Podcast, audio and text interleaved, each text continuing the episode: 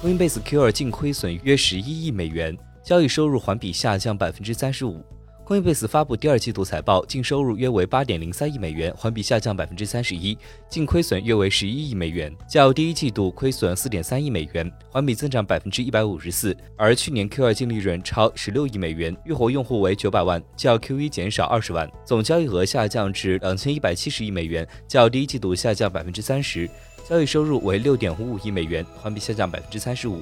其中，加密货币现货总交易量环比下降百分之三，导致交易量市场份额下降。第二季度末，Coinbase 资产规模为九百六十亿美元，较第一季度末的两千五百六十亿美元下降百分之六十三。而二零二一年 Q 二，该交易平台的资产总额为一千八百亿美元。财报显示，造成亏损的一个因素为三点七七美元的非现金加密货币相关减值。Coinbase 自己的加密货币资产在六月底价值四点二八亿美元，低于三月底的约十亿美元。Coinbase 还指出，对三箭资本、Celsius 和 Voyager 没有任何交易风险对手敞口。